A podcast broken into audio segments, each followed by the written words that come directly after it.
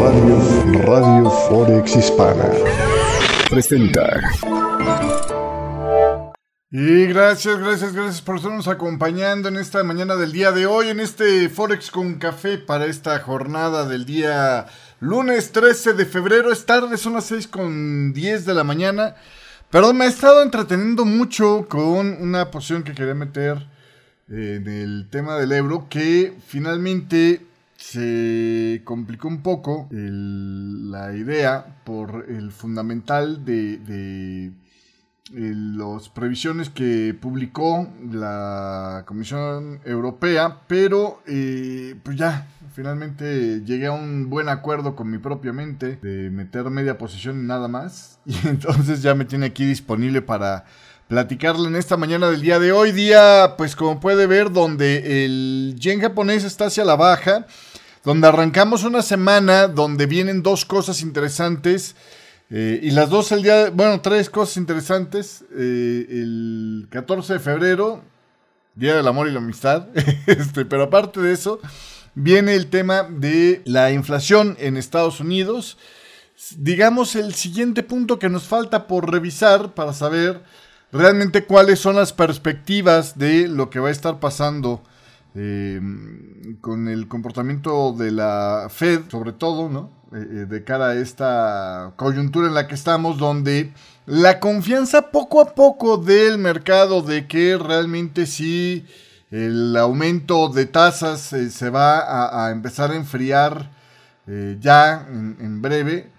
O sea, que, un aumento de tasas más y prácticamente para de contar eh, pues se va a verificar, ¿no? Se va a revisar eso en este dato de inflación. Si mostrara que el dato de inflación, como esperan algunos analistas, se eh, eh, aumente en esta publicación del día de mañana, pues obviamente el panorama de aquellos que estaban optimistas de que la Fed pudiera de estarse conteniendo un poco ya a lo largo de este año, pues se va a enfriar, ¿no? Se va a enfriar y por lo tanto pues el endurecimiento del dólar vuelve, etcétera, etcétera. La otra cosa que también puede provocar más o menos lo mismo es el martes esperamos, el 14, esperamos eh, la publicación de la decisión de este Fumio Kishida para quién pone en reemplazo de este eh, Haruhiko Kuroda, donde pues ya el nombre que se mencionaba fuertemente la semana pasada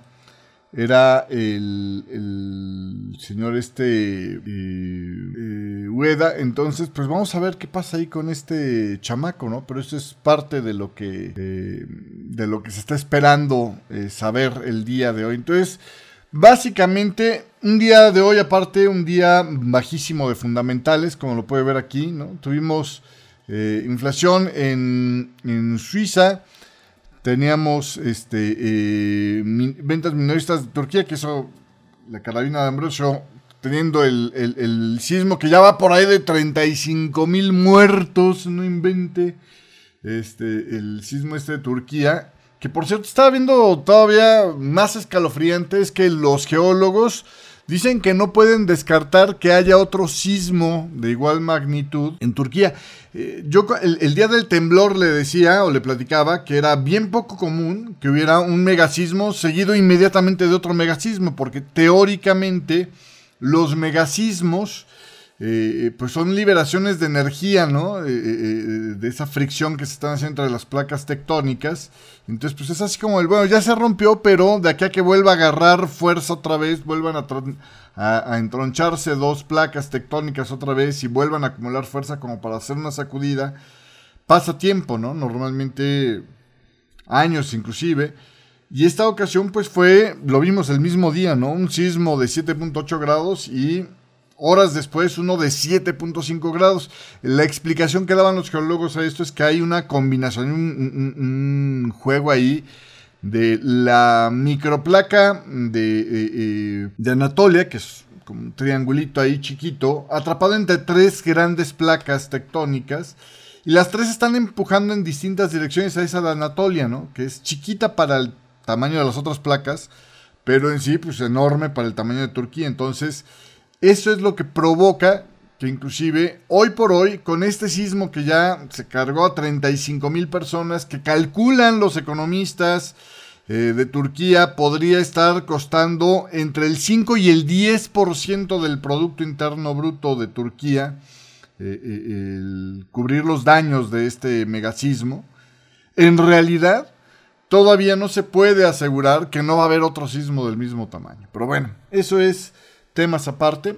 Este, eh, tuvimos datos de inflación en, Suiza, donde la, inflación aumentó 0.6% en el compartido mensual de enero, por arriba del 0.4% esperado, venía de una caída del 0.2%.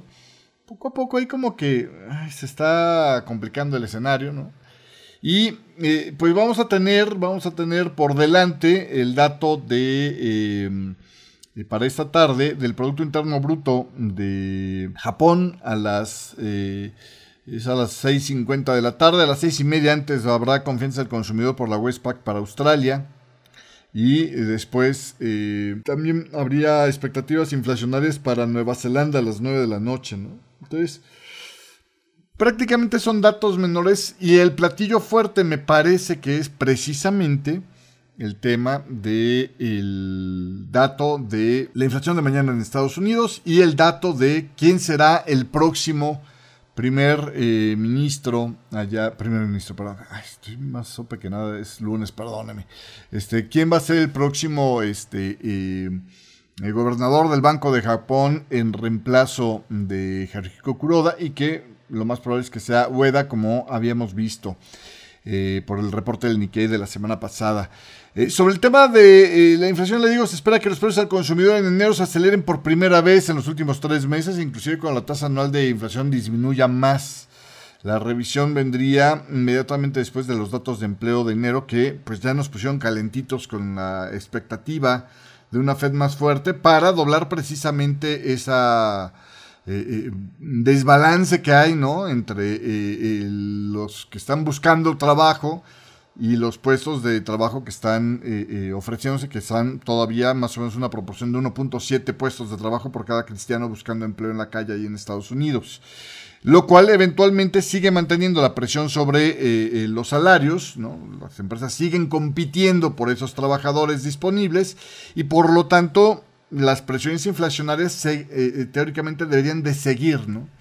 Y entonces esto es lo que vamos a esperar confirmar un poquito más. También, por cierto, no solamente en Estados Unidos tendremos datos de inflación, es probable que los datos de, salarios e inflación del Reino Unido también, que se van a dar con el reporte laboral esta semana, respalden los argumentos de que el Banco de Inglaterra pues siga también este, eh, presionando más ¿no? el tema de, las tasas de, interés. Entonces, pues realmente va a ser una semana interesante para verificar este tipo de cosas.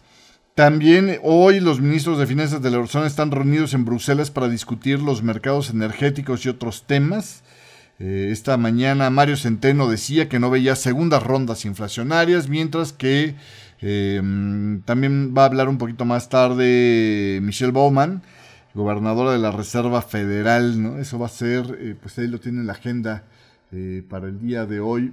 Eh, a las 8 de la mañana, si no me equivoco, está hablando esta Michelle Bowman, sí, ahí está, ¿no? 8 de la mañana, hora de Nueva York. Entonces, esto es lo que tenemos por delante. Tenemos en lo que cabe, pues un mercado relativamente de, de risk on, casi esquina con mercado a la espera. Yo diría, por el tema de los fundamentales que vienen, más bien es un mercado a la espera. De hecho, mi posición que ando queriendo meter, que es una ventita. A ver, naturalmente traigo ganas de meter una compra de euros, pero todavía no se da bien a bien el cambio de tendencia. Y creo que el espacio que necesita de oscilación el día de hoy para que se dé una compra no le va a alcanzar por, por el tema de que estamos esperando ese fundamental al mercado. La venta no me convence demasiado porque está un poquito ya con divergencias el mercado. Pero por rangos me parece que es lo único que si se va a dar un rango sería ese, ¿no? Entonces, eh, iba yo un poquito más entusiasta. De hecho, ya había metido la posición hasta que salió el dato de, de, la Comisión Europea, que ahorita lo vamos a platicar un poco más, y que hizo que el euro repuntara un poquito, lo cual me provocó ponerme en break-even porque ando incómodo, ando como el niño que se anda subiendo a la silla, que se anda subiendo arriba de la silla, ya puso libros para tratar de llegar y alcanzar el jarrón de galletas de la abuela y que al primer ruidito se baja, ¿no? E, e, esa es la cosa, o sea, en el fondo ando incómodo porque realmente está un poco endeble la posición de, de vender euros.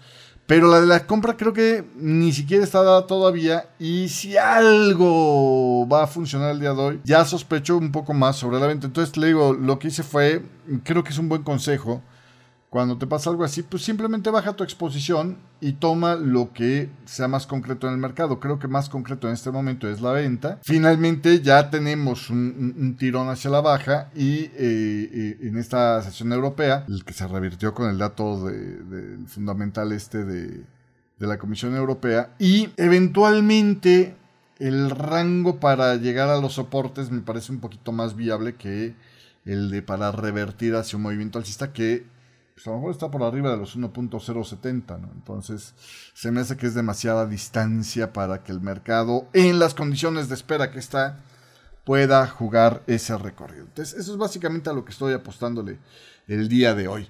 Em, esta semana los inversionistas esperan los datos sobre la inflación y, la...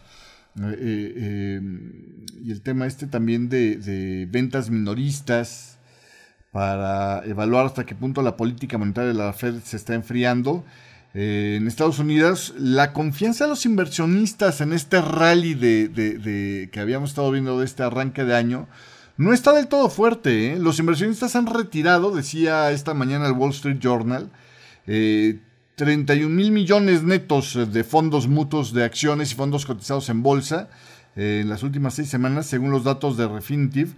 Eh, esto marcaría la racha más larga de salidas netas semanales desde el verano pasado y la peor cantidad de dinero que sale del mercado en conjunto de los fondos de acciones estadounidenses para un arranque desde el 2016. O sea, e, e, el inversionista todavía no está del todo confiado y cada vez empieza a ver con más recelo la posibilidad de que realmente la Fed le pare al endurecimiento monetario como medio quería insinuar este Jerome Powell. ¿eh? Los flujos hacia los fondos fuera de las acciones nacionales indican, pues, precisamente ese miedo que hay, esa, esa desconfianza que hay por parte de los inversionistas, que no están comprando este repunto de las acciones estadounidenses de lo que va este 2023, dicen algunos analistas. También este éxodo de dinero brinda pocas garantías a los inversionistas que están batallando con los temores de que la confianza del mercado podría estar cambiando para ponerle el caso, pues nada más el movimiento de la semana pasada. El Standard Poor's 500 perdió 1.1%, su primer caída semanal del año, recortando parte de las ganancias de este arranque de enero y, la primera semana de febrero. Pues ahora ya bajando las ganancias de este año al 6.5%. Eso es por un lado. Por el otro lado, es probable que el próximo gobernador del Banco de Japón encuentre un desafío similar al que enfrentó Haruhiko Kuroda, que va de salida ya, cuando tomó posesión del Banco de Japón hace una década. Y es que la inflación estaría obstinadamente bajista y la economía estaría, pues obviamente, siendo lenta ante este escenario, ante esta falta de estímulo, ¿no? La diferencia es que el señor Kazuo Ueda, que se espera sea nominado este martes para suceder a Kuroda, pues va a asumir al cargo y si nos basamos en lo que ya ha estado opinando, tiene mucho menos confianza de que el Banco Central de Japón pueda solucionar este problema que viene desde la década de los 90, ¿no? La, eh, eh, famosa este, deflación de Japón. Eh, y, le digo, basándonos en lo que habría escrito este, de artículos de opinión este Ueda, es probable que el próximo gobernador del Banco de Japón este, pues esté entonces eh, siendo más frío, más pesimista en ese tema. En un artículo publicado en el 2000 eh, en el Wall Street Journal, cuando estaba este Ueda en el Consejo de Políticas del Banco de Japón, y Japón estaba en sus primeros días de lidiar con la caída de los precios, Ueda empezó a analizar las formas en las que un gobernador de Banco Central podría tratar de estimular la economía por ejemplo, establecer una meta de inflación del 2% no fue una mala idea, decía Ueda, pero requeriría razones distintas a la política monetaria para que la economía se recupere. de esta deflación. La compra de bonos gubernamentales a largo plazo puede no ser lo suficientemente estimulante, como después descubrió Haruhiko Kuroda, para tratar de sacudir la psicología del consumidor, ¿no? Eh, lo mismo las eh, eh, declaraciones audaces sobre lo que viene por delante para la inflación, pues más bien generó temores de que el compromiso no se consideraría creíble. Para salir de la trampa de liquidez que tienen, Haruhiko Kuroda convirtió a, Japón en un centro mundial de experimento observado por todo el mundo, ¿no? sus principales tácticas fueron comprar bonos gubernamentales. Hoy por hoy, el Banco de Japón tiene prácticamente la mitad de la cantidad de bonos en circulación, 4 billones de, dólares más o menos.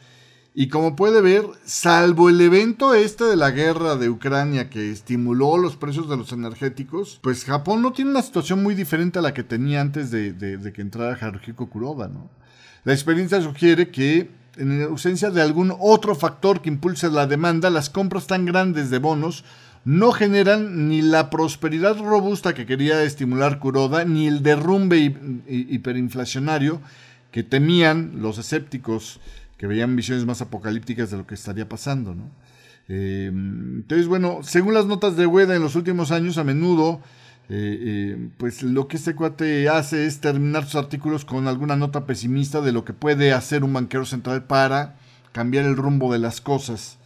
Em, así que, pues básicamente lo que vamos a tener es un banco de Japón con un banquero central que, pues, estará bien, bien lejos del personaje ese de mallitas azules y capa, ¿no? Que pueda sacar a la economía de su eh, letargo normal. Fumio Kishida, por un lado, quiere que la deuda de Japón pues, sea mm, cubierta con impuestos más altos. Sobre este tema, Etsuro Honda, exfuncionario del Ministerio de Finanzas, que era asesor económico del difunto Shinzo Abe, pues decía que estos aumentos de impuestos en este momento serían una política de estupidez incomparable. Etsuro Honda dijo que la economía de Japón eh, aún se encuentra esencialmente en una trampa de liquidez que Ueda pues ya había diagnosticado con éxito hace un par de décadas y es absolutamente necesario tener un estímulo de política fiscal, es decir, es algo que no puede resolver eh, eh, por sí solo el Banco de Japón, necesita que el gobierno de Japón con sus políticas fiscales estimule.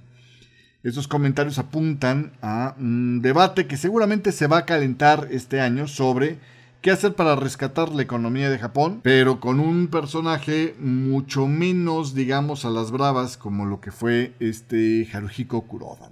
Básicamente es lo que dicen el día. Eh, en otra información, el reporte de la Comisión Europea que fue publicado este lunes, hace unos minutos, muestra que eh, se espera que el Producto Interno Bruto crezca 0.9% en este año por encima del 0.3% anticipado en noviembre, incluso si las perspectivas para 2023 mejoraran.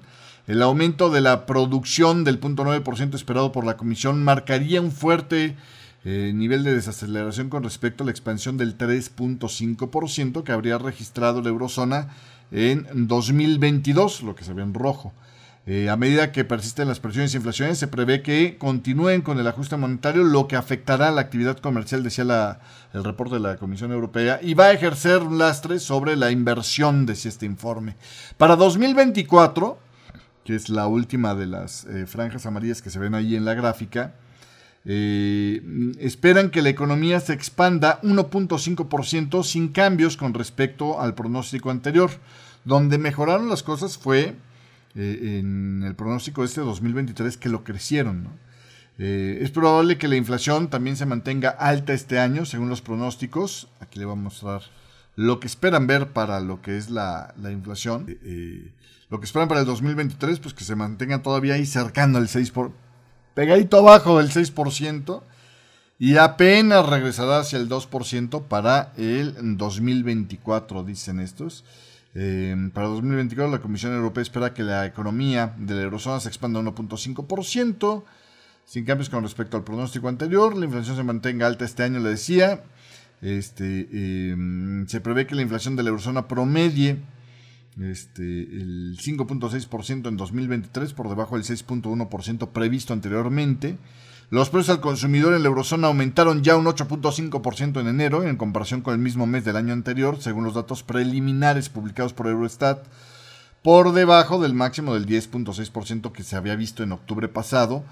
Eh, aún así, pues la tasa está cuatro veces arriba del objetivo de inflación y la subyacente que excluye los elementos más volátiles como alimentos frescos y energía pues todavía señala presiones inflacionarias elevadas, ¿no? La inflación subyacente aún no ha alcanzado su punto máximo, decía el informe de la Comisión Europea, es decir, todavía esperan que siga presionando hacia arriba. Alemania, la economía más grande de la región, y, Austria, perdón, eh, son los dos únicos países de la eurozona que experimentaron dos trimestres consecutivos de contracción en los últimos eh, seis meses, eh, o esperan que haya esto. Eh, para eh, eh, las proyecciones de aquí al primer trimestre de este año. La producción de Estonia disminuyó en los últimos tres trimestres del 2022, pero se espera que crezca en el periodo actual y se pronostica que la economía de Italia se estancará en el primer trimestre de este año después de una ligera contracción del cuarto trimestre, dicen las previsiones de la comisión. También advierten que si bien las perspectivas han mejorado, los vientos en contra siguen siendo fuertes a medida que Rusia pues se mantiene en su guerra contra Ucrania. Y por cierto, el viernes pasado, el viernes pasado donde vimos que las acciones pues estuvieron mixtas, ¿no? Eh, el componente tecnológico siguió padeciendo, el Nasdaq cayó 0.62%, mientras que el Standard Poor's 500 ganó apenas 0.22% y el Dow Jones, con menos componente tecnológico, ganó mejor, 0.50%. Esto, este, eh, pues prácticamente estaría sin cambios para la apertura de esta mañana, donde hay una ligera caída del 0.1% para los futuros del Dow Jones, 0.07% de ganancias prácticamente plano también para el Standard Poor's 500 y algo más de rebote después de la caída del 0.62% del viernes pasado, ahora se espera una apertura con 0.36% eh. ¿Qué provocó estos movimientos mixtos al final del viernes? Bueno, pues resulta ser que la confianza del consumidor estadounidense, según la Universidad de Michigan, mejoró un máximo de 13 meses en febrero, pero los hogares esperaban que la inflación más alta persistiera durante los próximos 12 meses. La lectura preliminar de febrero de este indicador de la Universidad de Michigan de confianza del consumidor. Eh, fue la lectura más alta desde enero, le muestro aquí el gráfico. Em, las expectativas también están mejorando. Eh, las expectativas eh, están 62.3 por debajo de la lectura preliminar del 62.7 del mes pasado, lo que probablemente refleje temores persistentes de una recesión. La mejora en el sentimiento probablemente fue impulsado por un, un repunte perdón, en el mercado de valores y la fortaleza persistente del mercado laboral que creó la esperanza de que la economía pudiera elevar la, evitar perdón, la tan temida recesión. Em, el sentimiento creciente también surgió de que eh, la idea de que las caídas en las ventas minoristas en noviembre y en diciembre podrían haber sido hechos aislados. Se espera que los datos de ventas minoristas repunten 1.5% en enero, después de caer 1.1% en diciembre, dice la encuesta de economistas de Reuters, para este dato que vendrá más adelante esta semana. Eh, y en las expectativas inflacionarias, la expectativa de inflación a un año aumentó al 4.2% este mes, desde el 3.9 de enero, pero dicen que esto tiene que ver con eh, probablemente los movimientos de los precios de la gasolina. Así que bueno, pues esto es prácticamente lo que ocurrió la semana pasada. En otras informaciones, oiga, según se informa, el primer ministro del Reino Unido, Richie Sunak, ha pedido a los ministros y funcionarios que elaboren planes para reconstruir las relaciones del Reino Unido con la Unión Europea. Ahí cada vez se ve más convencido un Richie Sunak de que la postura dura contra la Unión Europea que quería tener este Boris Johnson no es eh, lo que necesitan. Realmente están de Mayday, Mayday, ya no tenemos tracción, a ver si podemos volver a, lo que nos impulsaba antes, ¿no? Entonces, pues resulta ser que no era tan malo lo que pateó de pesebre este Boris Johnson. Pero bueno, en fin.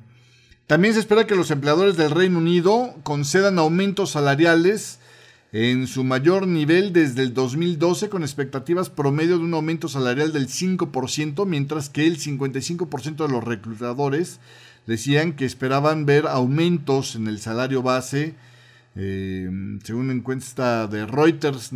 Esto quiere decir que las presiones inflacionarias del Reino Unido pues seguirán al básico. Visco del Banco Central Europeo decía que no hay duda de que la restricción de la política monetaria de la eurozona debería de continuar, es decir, la política deberían de sostener la restrictiva, donde no estimule el crecimiento, y reiteró que el ritmo de cualquier aumento adicional de las tasas seguirá mm, pues eh, decidiéndose en función de los datos entrantes, más o menos lo mismo que decía esta mañana Luis de Guindos, a partir de marzo, dijo él, los siguientes aumentos de tasas serán dependientes de la inflación.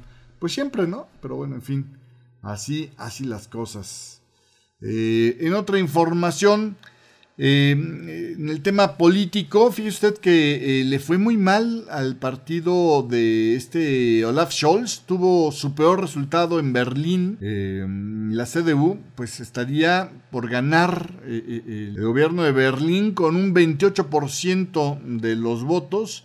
Mientras que Olaf Scholz, le digo, recibió el peor resultado de unas elecciones en los últimos 22 años, quedando solo con el 18% dicen eh, eh, eh, la ZDF. en otras cosas, las tensiones geopolíticas aumentaron este fin de semana entre China y Estados Unidos. Fíjate que cuando se esperaba por el, castigo económico que han estado viviendo los, los chinos, se esperaba que intentaran rehacer las relaciones con Estados Unidos, ¿no? Y por eso era que Blinken iba a ir para allá. El primer miembro importante del gobierno de Estados Unidos visitaría a China por primera vez en cinco años. Pues todo esto lo echó a perder el famoso globito ese aerostático que veíamos el sábado, no pasado, sino antepasado.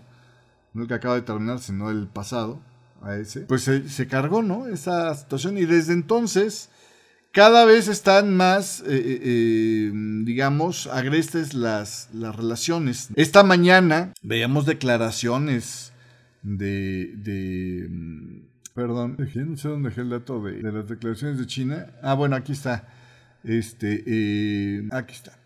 El ejército de Estados Unidos derribó un cuarto objeto volador sobre el lago Hurón en Michigan que era una estructura octagonal sin carga perceptible, mientras que Estados Unidos no evaluó el último objeto como una amenaza militar, sí dijo que lo derribaron porque podría tener capacidades de vigilancia. Es decir, Estados Unidos está empezando a querer tirar cuanta chunche ve y no reconozca de qué se trata en su cielo, ¿no?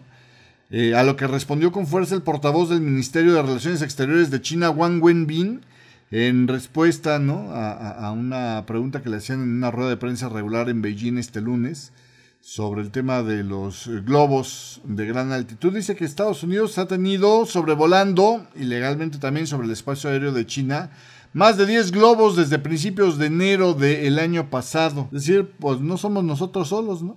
Em, ahí en Estados Unidos, políticos como el líder de la Cámara del Senado, este, Shock Sommer decía que, no es cierto Shock Sommer, no, este, se me fue el nombre, pero bueno, este, eh, el, líder, pero de los demócratas, en la, la, Cámara del Senado, decía que pues, simplemente a China la cacharon en la mentira, ¿no? Y que pues es un ojo morado ahí para, para la política de China, que de hecho, pues muchos calificaban, ¿no? Como de, de poco coordinada la respuesta, el Shabadí Shabadá que tuvo que cantar China para, para explicar, ¿no? ¿Qué hacía ese globito ahí?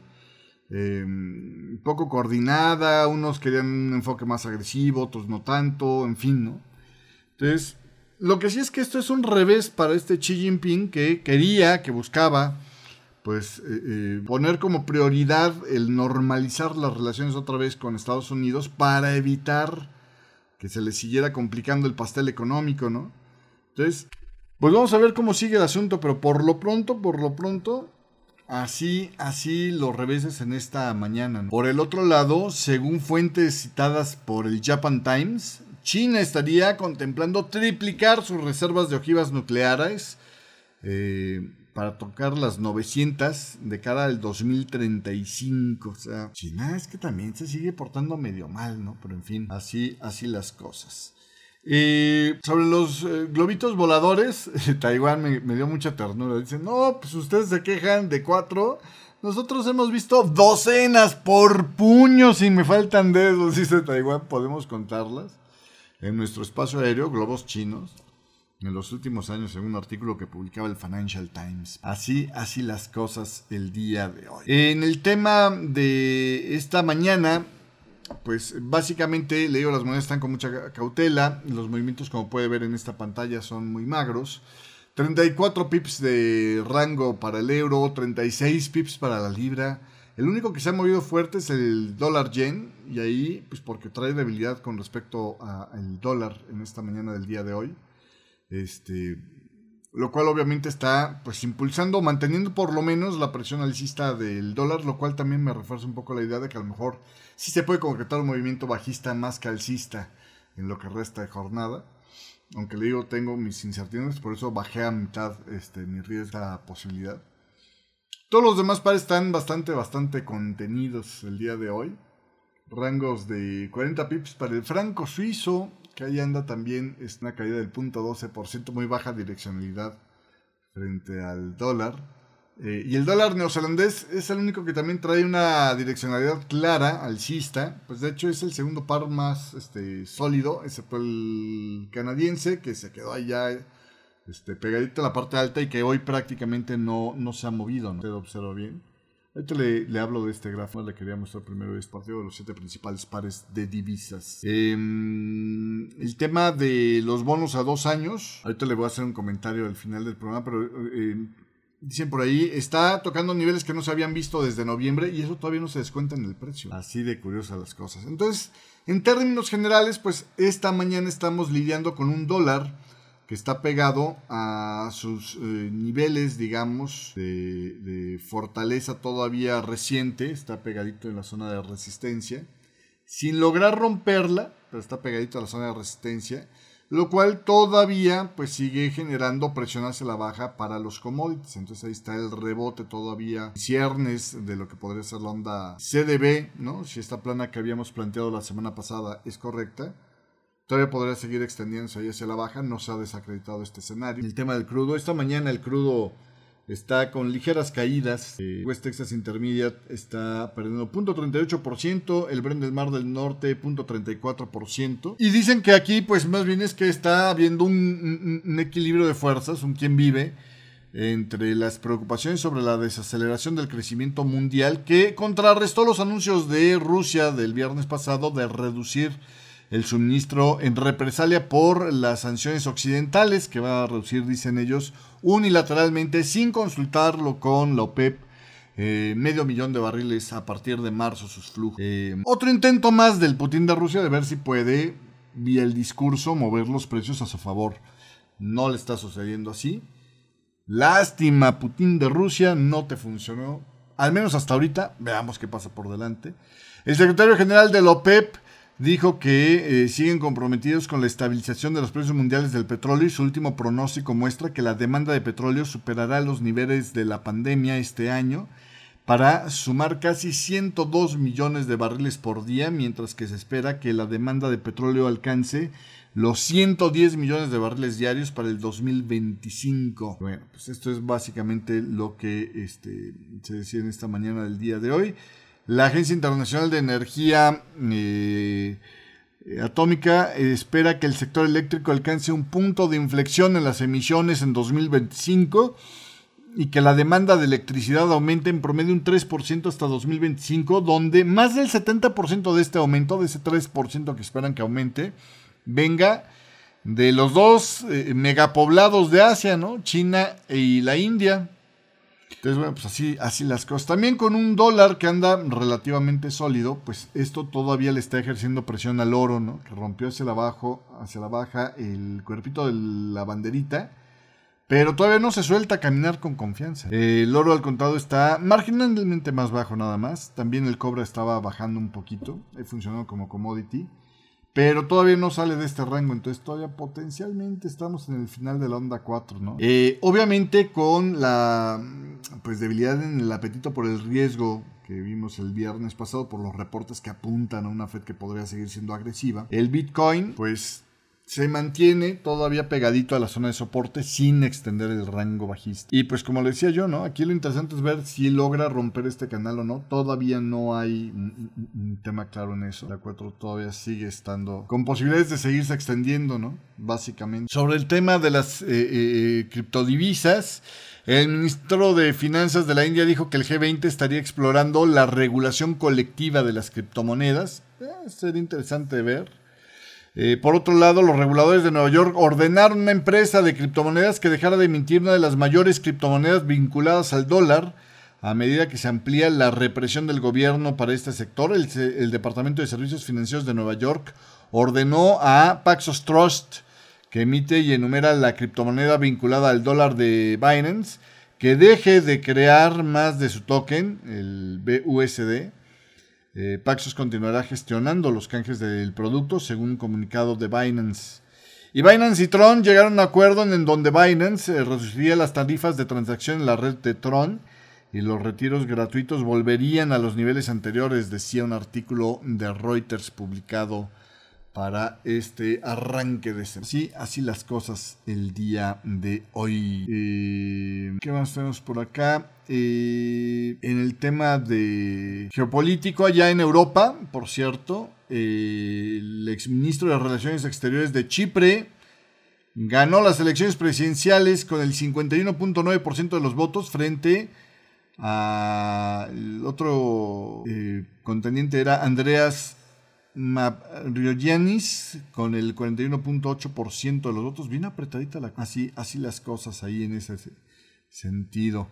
En las tensiones geopolíticas, además del pleito de los objetos voladores, uno en Canadá, otro en el lado de Michigan, este, y otro más, ya no me acuerdo dónde más se dio, este, y pues más allá de estos objetos voladores, en Ucrania el viceministro de Relaciones Exteriores de Rusia dijo que Rusia está lista para negociar con Ucrania, pero sin condiciones previas y que cualquier negociación se tendría que dar tomando en cuenta la realidad del campo, es decir, respétame lo que ya te quité, ¿no? Entonces se ve complicado.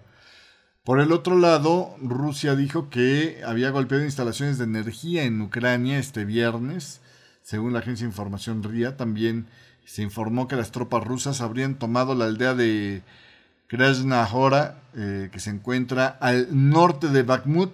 Este, si no me equivoco, estas fuerzas serían las del grupo Wagner, pero bueno, ahí en el Donetsk. Eh, también eh, por ahí, hablando de objetos voladores sobre aguas. Este, China dice que detectó un misterioso objeto volador que creen que es de Estados Unidos y te lo voy a tirar para que sepas lo malo que se siente. ¿Sabes aquí, aquí que me recuerdan los chinitos y los estadounidenses con ese tema? Un poco como a lo que pasaba cuando tenías la vecina gruñona y jugabas fútbol en el patio y se te volaba la pelota. Te la regresas y le decías, bolita, por favor. Aquí en México era muy clásico ese grito. De hecho, creo que todavía sigue, ¿no? Entre los niños de, bolita, por favor y la vecina te regresaba el balón, pero ya ponchado y dices, ah, qué mala onda, ¿no? Más o menos es lo mismo, pero en fin. Este. Así los veo yo como niños chiquitos peleándose con ese tema. Le decía eh, un, comentario editorial de, Bloomberg, eh, decía que los títulos, o hablaba del comportamiento de los títulos del Tesoro en Estados Unidos a dos años, que se supone que es pues como que el referente de corto plazo. A ver, ahí a... Ok, está, este... Uh, está lento. Pero bueno, ahorita le muestro la imagen. Eh, los bonos del Tesoro a dos años están este, en sus niveles los rendimientos en sus niveles más altos desde noviembre, pero eso todavía no se refleja completamente en el rendimiento del Standard Poor's 500. Y esto, decía Bloomberg, es una advertencia para las acciones de Estados Unidos. Es posible que deban de ajustarse a un rango de cotización más bajo. Eh, entonces, bueno, pues habrá que ver, ¿no? Eh, el Standard Poor's 500 sigue siendo eh, más de un 6% más alto este año, todavía conserva ganancias del 6%, inclusive con las pérdidas de la semana pasada, pero los bonos del Tesoro parecen haber decidido que Jerome Powell realmente hablaba en serio cuando decía que las tasas deberán de permanecer restrictivas durante más tiempo y esos vientos en contra todavía pues tienen que cotizarse en las acciones, decían, sí, así las cosas. Eh, también el otro tema que le iba a platicar sobre el yen japonés. Déjame tratar de encontrar esto. Fíjese usted que los rendimientos de los bonos locales eh, eh, allá en Japón subieron ante la sorpresiva noticia de este viernes, le voy a mostrar este gráfico del, bono a 10 años, ¿no? De este mmm, Ueda, ¿no? Como el reemplazo de Jarjiko Kuroda para ser el próximo gobernador del Banco de Japón, lo que hizo que los observadores de Japón se apresuraron a determinar si sería un tipo que aumentaría las tasas o no, ¿no? Si es halcón o paloma. Gavilán o paloma diría este José José, no, halcón o paloma diríamos nosotros. Pero bueno, más allá de la volatilidad del rendimiento que cualquier decisión pueda desencadenarse pronto, la venta constante de bonos extranjeros a favor de alternativas locales por parte de los inversionistas japoneses ya comenzó en serio y parece probable que se vaya a detener, decía un artículo de Bloomberg esta mañana. De hecho, el año pasado los inversionistas ya descargaron un récord de 181 mil millones de dólares de la deuda externa e invirtieron 30.3 billones de yenes, que son alrededor de unos 231 mil millones de dólares, en el mercado de bonos del gobierno local, del gobierno japonés, según los datos más recientes del Ministerio de Finanzas de Japón. La razón por la cual esto debería de preocupar a los inversionistas globales es que si Ueda realmente es el personaje que viene a reducir el control de la curva de rendimientos o retirar el control de la curva de rendimientos del Banco de Japón, que le decíamos va a generar movimientos como los que vimos con la trucita allá en el Reino Unido, en la libra, pero con esteroides. Hay mucha tela de dónde cortar, ¿eh? Si es cierto que ya habían descargado 181 mil millones de dólares, todavía hay 2 billones de dólares de bonos en el extranjero para vender potencialmente. que agarres usted. La posibilidad de que los rendimientos más altos de Japón provoquen un efecto desestabilizador en los mercados de deuda mundiales, pues se medio notó un poquito cuando eh, se hizo el ajuste en el techo de oscilación que permite el Banco de Japón para el índice de referencia a 10 años. Lo que se, acuerda usted envió al alza al yen eh, y a la baja al precio de los títulos del tesoro de Estados Unidos. Eh, los inversionistas japoneses, y bueno, yo esto obviamente impulsó el dólar, etcétera, etcétera. Eh, los inversionistas japoneses poseen más de un billón de dólares en valores del tesoro de Estados Unidos y cantidades significativas de bonos de los Países Bajos, de Francia, de Australia, de Australia perdón, y del Reino Unido. Entonces, ahí todavía puede haber meneo, que da miedo, dicen. Por ahí le muestro aquí el gráfico del bono a dos años de Estados Unidos. Y con esa bonita imagen me despido yo. Creo que esto es todo lo que tenía que platicarle el día de hoy. Así que muchísimas gracias por la compañía. Pásela bonito. Y nos estamos viendo el día de mañana en este espacio. Mientras, pues lo sigo acompañando, que no creo que vaya a hablarle mucho hoy en el resto de esta mañana en el chat de Radio Forex Hispana. Pásalo bonito, chao. Gracias. Radio, Forex Hispana presentó.